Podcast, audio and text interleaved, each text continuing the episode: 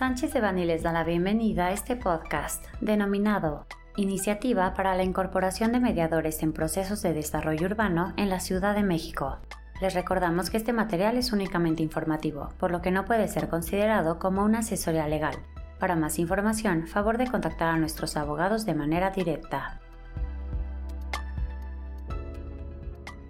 El pasado 28 de junio del 2023 se publicó en el Sistema de Consulta Ciudadana de la Ciudad de México la iniciativa con proyecto de decreto por el que se reforman y adicionan diversas disposiciones de la Ley de Desarrollo Urbano del Distrito Federal en materia de conciliación, a cargo de la diputada María Gabriela Salido Magos, del Grupo Parlamentario del Partido Acción Nacional. La iniciativa que se presenta tiene como principal objetivo que las personas mediadoras debidamente acreditadas ante el Centro de Justicia Alternativa de la Ciudad de México puedan intervenir en los procesos en los que se deban acordar entre personas desarrolladoras y personas vecinas la ejecución de obras derivadas de un dictamen de impacto urbano o impacto urbano ambiental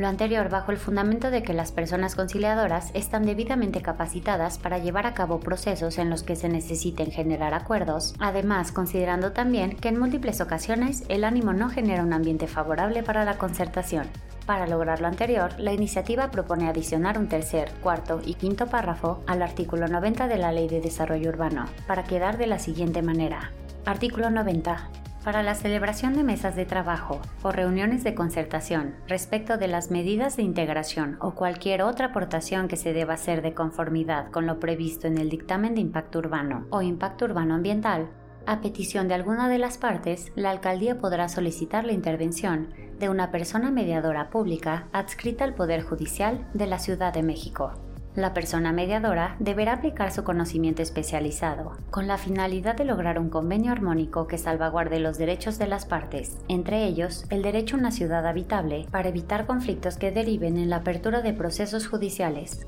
El resultado de este proceso debe ser la suscripción de un convenio entre las partes, el cual estará dotado de fe pública, en términos de lo señalado en el artículo 14 de la Ley de Justicia Alternativa del Tribunal Superior de Justicia para el Distrito Federal, la referida iniciativa se encuentra en revisión por la Comisión de Desarrollo e Infraestructura Urbana y nuestro equipo estará dando seguimiento a su situación en cámaras. Se destaca que la mediación que se propone no es de carácter obligatorio, pues se prevé su inicio previa petición de alguna de las partes. Por otro lado, se destaca que la mediación como método autocompositivo depende del ejercicio de voluntad de las partes, al someterse a dicho método alterno de solución de controversias. La mediación puede terminar en cualquier momento, tal y como lo dispone el artículo 34 de la Ley de Justicia Alternativa del Tribunal Superior de Justicia para el Distrito Federal, por decisión de alguna de las partes, por inasistencia de las partes a dos o tres sesiones consecutivas, entre otros.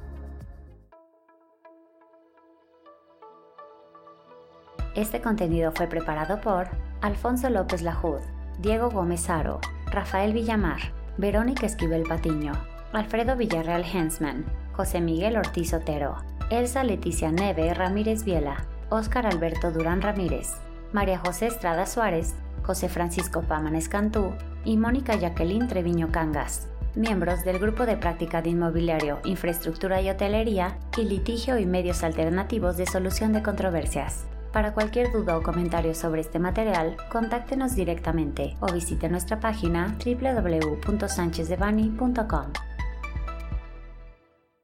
Salvo especificación en contrario, los usuarios del presente podcast podrán guardar y utilizar la información aquí contenida únicamente para uso educativo, personal y no comercial. Por lo tanto, queda prohibida su reproducción para cualquier otro medio, incluyendo pero sin limitar, el copiar, retransmitir o editar sin el previo consentimiento de Sánchez de Bani S. Berry,